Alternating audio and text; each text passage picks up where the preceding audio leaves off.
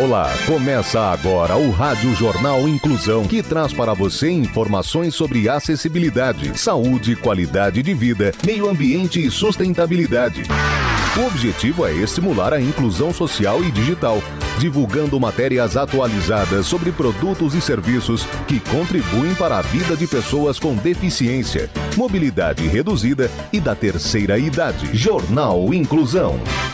Olá, hoje é sexta-feira, dia 26 de novembro de 2021. Eu sou Fernando Negrão Duarte e esse é o Rádio Jornal Inclusão, número 1920. Hoje é dia do Corpo Auxiliar da Marinha. Participam dessa edição os repórteres Bárbara Bruno, Bianca Mazon, Danilo Santana, Luiz Pio e Rafael Alves. Vamos para os destaques de hoje. Jornal. Jornal. Inclusão Brasil. Museu Nacional anuncia a descoberta de dinossauro muito raro. Instagram lança rótulo Empreendedores Negros para perfis comerciais.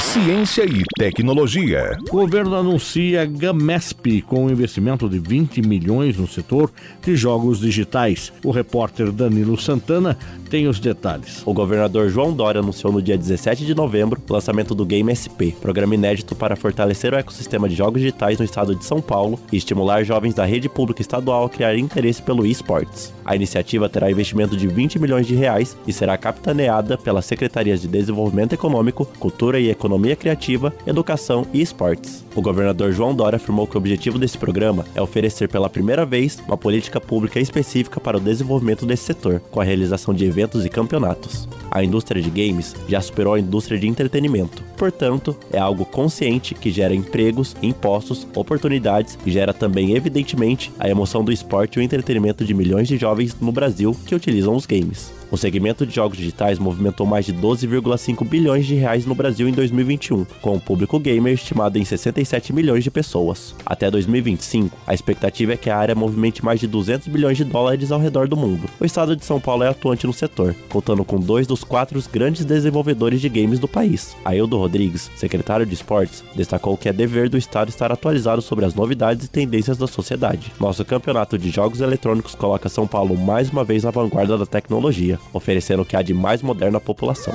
Ciência e tecnologia. Museu Nacional anuncia a descoberta de dinossauro muito raro. A repórter Bianca Mazon tem as informações. Pesquisadores apresentaram no dia 18 de novembro a descrição de uma nova espécie de dinossauro, batizada de Bertasaura leopoldinae. De porte pequeno, com aproximadamente um metro de comprimento, viveu no período Cretáceo, onde hoje está situado o município de Cruzeiro do Oeste, noroeste do Paraná. O esqueleto de Bertasaura leopoldinae foi encontrado em escavações conduzidas pela equipe de paleontólogos do Centro Paleontológico da Universidade do Contestado e do Museu Nacional, em um corte de estrada rural em Cruzeiro do Oeste. O geólogo Luiz Wenschutz, que coordenou as escavações, disse que na última década dezenas de fósseis foram coletados nessa região, o que levou à descrição de novas espécies, particularmente de pterossauros. Essa nova descoberta de um dinossauro, o segundo da região,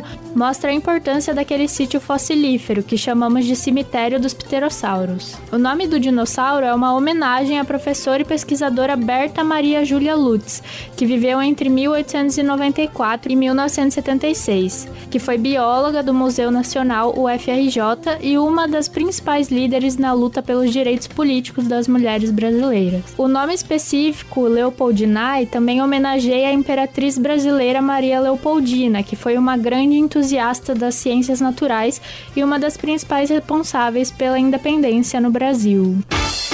Mercado de trabalho. Instagram lança rótulos empreendedores negros para perfis comerciais. A repórter Bárbara Bruno é quem nos conta mais. O Instagram lançou no Brasil o rótulo Empreendedores Negros, um recurso para facilitar a descoberta e o apoio a empresas gerenciadas por membros da comunidade negra. Em comunicado, a plataforma disse que para trazer o recurso ao Brasil, tem a colaboração de mais de 20 empreendedores negros do Instagram, que foram responsáveis por avaliar o propósito e nomenclatura do novo rótulo para o mercado brasileiro. Além Além disso, desde o dia 11 deste mês, diversos perfis comerciais no Instagram gerenciados por empreendedores negros tiveram acesso antecipado à novidade, como parte de uma parceria com a Feira Preta, maior iniciativa de valorização do empreendedorismo negro no Brasil. Segundo o Instagram, a iniciativa faz parte do compromisso contínuo da plataforma em apoio à comunidade negra ao redor do mundo, com diversas iniciativas de promoção de equidade econômica e empoderamento. Gisele Alves, uma das empreendedoras e fundadoras de uma marca de acessórios que participaram de uma série de sessões de feedback sobre a novidade, destacou a importância de compartilhar suas origens. Faço questão de frisar que meus acessórios são de cultura preta e africana. Esse fator é importantíssimo. Precisamos reforçar nossa identidade. Saúde. Molécula para tratamento da doença de Chagas se mostram eficazes contra coronavírus. Repórter Luiz Pio tem as informações. Cerca de 10 moléculas que estão sendo estudadas para o combate à doença de Chagas se mostraram 100% eficazes para tratar células infectadas pelo novo coronavírus. A conclusão é de um estudo conduzido por pesquisadores do Instituto de Química de São Carlos, da Universidade de São Paulo, com financiamento da FAPESP, Fundação de Amparo à Pesquisa do Estado de São Paulo. Em testes de laboratório, cientistas observaram que, além de eliminar integralmente o vírus da Covid, as substâncias não geraram efeitos adversos para as células. Os resultados obtidos até o momento permitem que a pesquisa avance para a fase pré-clínica, em que os compostos deverão ser testados em animais. Os especialistas acreditam que as moléculas conseguem interromper o ciclo biológico do coronavírus nas células, inibindo uma de suas principais enzimas, a MPRO, que atua para facilitar a liberação do RNA do vírus, processo fundamental para que ele se replique no organismo. Segundo o coordenador do estudo, o professor Carlos Alberto Montanari, as moléculas foram testadas em células de câncer de pulmão humano infectadas pelo vírus. Alguns dos compostos conseguiram eliminar totalmente o coronavírus de células que apresentavam carga viral baixa e moderada. Uma das substâncias em especial também foi eficaz contra a carga viral elevada, apresentando resultados similares ao fármaco que está sendo desenvolvido pela Pfizer, que se encontra também na fase clínica de estudos. Dica de filme e dica de audiolivro. E a indicação da semana fica por conta do repórter Rafael Alves, que vai falar sobre o filme Rush no limite da emoção. Para quem gosta de Fórmula 1, vai gostar bastante desse longa, ambientado nos anos 70. O filme conta com a história da rivalidade entre o piloto de corrida Nick Lauda e James Hunt. Apesar da rivalidade entre os dois, cada um tentava superar seus desafios e limites nas corridas e também em suas vidas pessoais. Nick Lauda, interpretado pelo ator Daniel Bru, apresenta um personagem metódico e também o seu famoso acidente que aconteceu e pegou fogo quando Nick teve seu corpo queimado, que quase parou de correr pela Fórmula 1, mas com a sua persistência voltou às pistas poucos meses depois do acidente.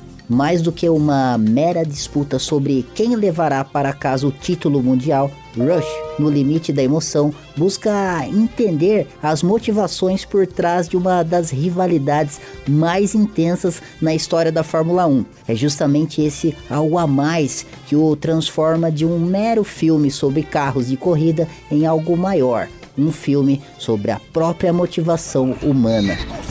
Volta 71, três voltas para o final. O M23 Hunt está se torcendo todo nas freadas. Quase perdeu o carro na última curva. Hunt está na cola de Jacques Lafitte e da sua LG.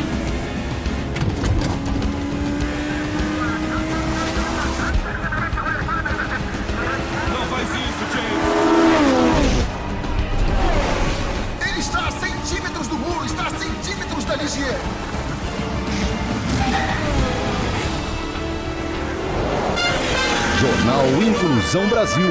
O Rádio Jornal Inclusão de hoje termina aqui. Você também pode escutar o Rádio Jornal Inclusão em formato de podcast no Spotify. Se quiser entrar em contato com a gente, envie um e-mail para radioniso.br, repetindo radioniso.br ou pelo nosso WhatsApp.